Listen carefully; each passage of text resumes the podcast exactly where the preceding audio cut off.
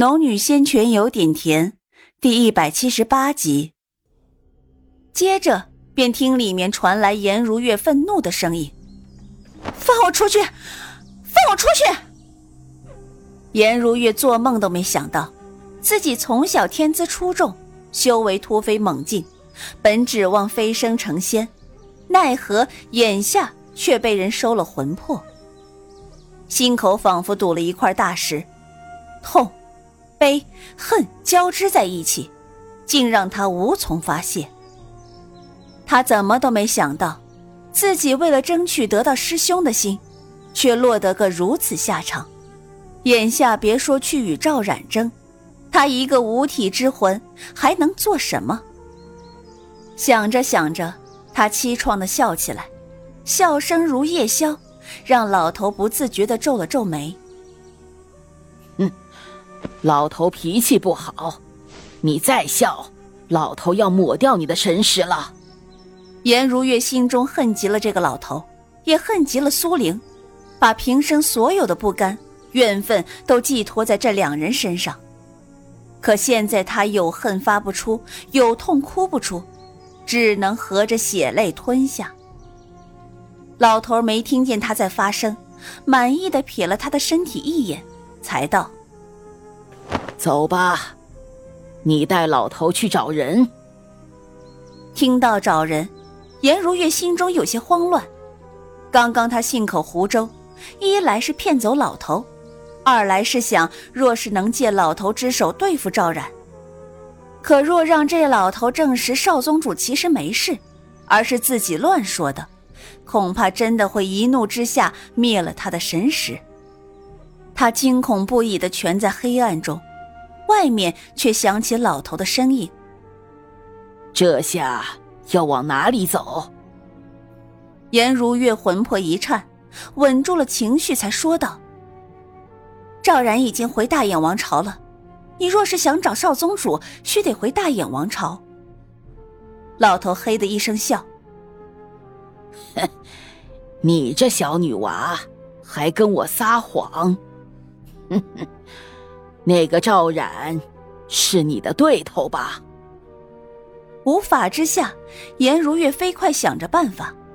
良久虚渺的眼中神采一闪，哼，既然你不相信，那就随我去阴虚一探。若是证实了我所说的话，那么你再找赵冉报仇也不迟。嗯，这才对。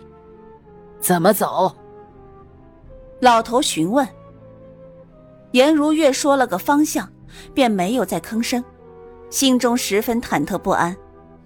眼下其实他还有一丝希望，若是回到阴虚，他能见到师兄，想办法让师兄察觉到自己，只要时间来得及，肉身不坏，便还能无恙的回到师兄身边。想到这里，他又重新燃起了希望。开始希冀老头能走快一些，快点到达阴虚。他所在的荒山离阴虚并不太远，遇见只用了半个时辰。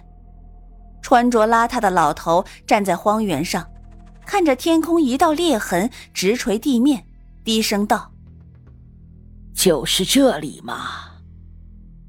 颜如月紧张的看着前方，“是，就是这里。”他压抑着激动说着，老头点了点头，握紧魂幡，一步步朝阴虚裂缝走去。随着他的走近，颜如月的心也一点点的被拔高。阴虚里，各门派守着一隅，修炼进阶，在最外面的是红颜王朝的宗派。颜如月透着魂幡，四处搜寻着洛风的身影。当他终于在人堆里看到了那个熟悉的身影，他感觉自己的嗓子都快哑了。他紧张的清着魂魄，随着老头的一步步走近，他的心提到了嗓子眼儿。他计算着什么时候叫喊才是最佳时机，老头却突然一转方向，迅速离开了原本的方向，也离洛风所在的位置越来越远。他急得不行，可是老头走的实在太快，他想在他转身的那一刹那呼喊时，却见洛风也朝相反的方向离开。也就是那么一瞬的功夫，他和洛风的位置已经越来越远。嗯，小女娃，给我安分点。要是不安分，老头抬手就灭了你的神识。刚刚他的激动已经引起了老头的怀疑，虽然老头不知道他究竟要做什么，还是本能的绕开了那附近。老头带着魂幡快速在阴虚中游弋，寻找着炼魂宗的人，可是寻了一圈下来，连炼魂宗之人半个影子都未见到。而颜如月此时也早已忘记了老头来此所谓何事，只木愣愣的蜷坐在黑暗中。老头的脸色越来越难看，这里有人之处他都已经走过，本门之人依旧一个都未见到。往里走得越久，老头也开始动摇起来。难道少宗主真的遭遇了不测？正想着，老头的目光。突然停在前面的空地上，空地上有魅来回飘荡，而漆黑中却躺着一柄黑色的魂幡。老头脸色大变，急忙上前拾起魂幡，仔细一看，确认是少宗主的魂幡后，当即痛刀起来。宗主，老头有负你重托呀！颜如月心思恍惚间，听到老头的话语，渐渐的回了神。他没想到，这炼魂宗少宗主真被自己言中，已经消亡，当即惊愣住。若是他知道炼魂宗少宗主是为苏灵所杀，恐怕更得惊骇自己断尸如神。当然，这些他都不知道，他更没有想到会真的是苏灵所杀。但眼下是他嫁祸苏灵的最佳机会，不管自己能否存活，但若自己无法跟洛风在一起，他绝不能让苏灵安生的活着，更不容许他们两人走到一起。于是他从自己的悲伤中拔了出来，对老头道：“这下你该相信我所说的话了吧？”老头收敛了情绪，把魂幡郑重的收了起来。对颜如月道：“你若是能带领老夫找到那下手之人，老夫虽然夺你的魂魄，但也会给你一番造化。”颜如月心中同样恨极了这个老头，可是现在他必须得强忍着自己的情绪。若是我带你找到他，你能否把我的身体还给我？颜如月刚刚也是提这个条件，让老头放过自己。眼下他还是同样的条件，但刚刚是信口胡诌，眼下却是落成实事，他才敢提这样的条件。老头冷声嘿嘿一笑：“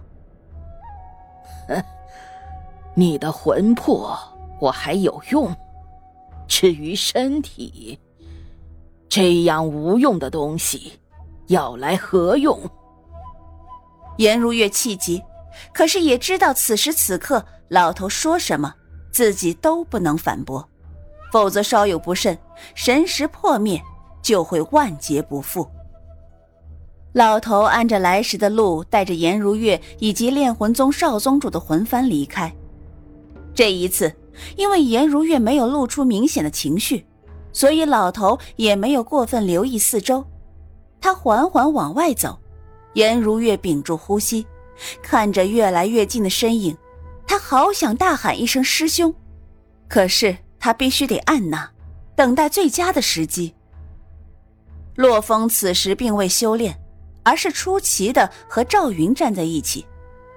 赵云也很奇怪，一向冷漠的洛师兄竟然会向自己主动问起赵冉的事情。赵云也不相瞒。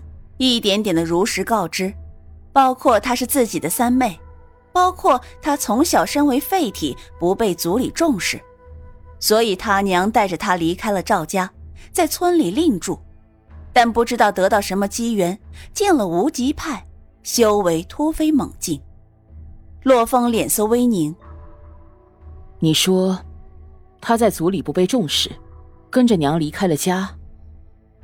他的语调有些转变，仿佛冻了层冰霜。赵云能明显感觉到他的不悦，而这种情绪恐怕连他自己都未察觉到。赵云不觉疑惑：难道赵冉跟洛师兄真的？洛风其实并没有对苏玲有什么超脱的感情，不过是因为自己失去了那一段记忆，且在他看来，失去的部分令他无法掌控，是以才特别想知道。而苏玲显然就是他记忆的突破口，既然要找到突破口，自然也要了解他一些。赵云却不知道洛风想的这些，只以为自己的猜测为真。心中反复衡量了片刻，才对洛风道：“洛师兄，若你真的对我三妹有意，请你保护好她。但师兄若是无意，切勿让人误会。我赵家家小人微，承受不住的。”洛风挑了挑眉，认真看了一眼平时没怎么注意的师妹，她是赵冉的二姐，两人面容有几许相似，可是感觉却完全不同。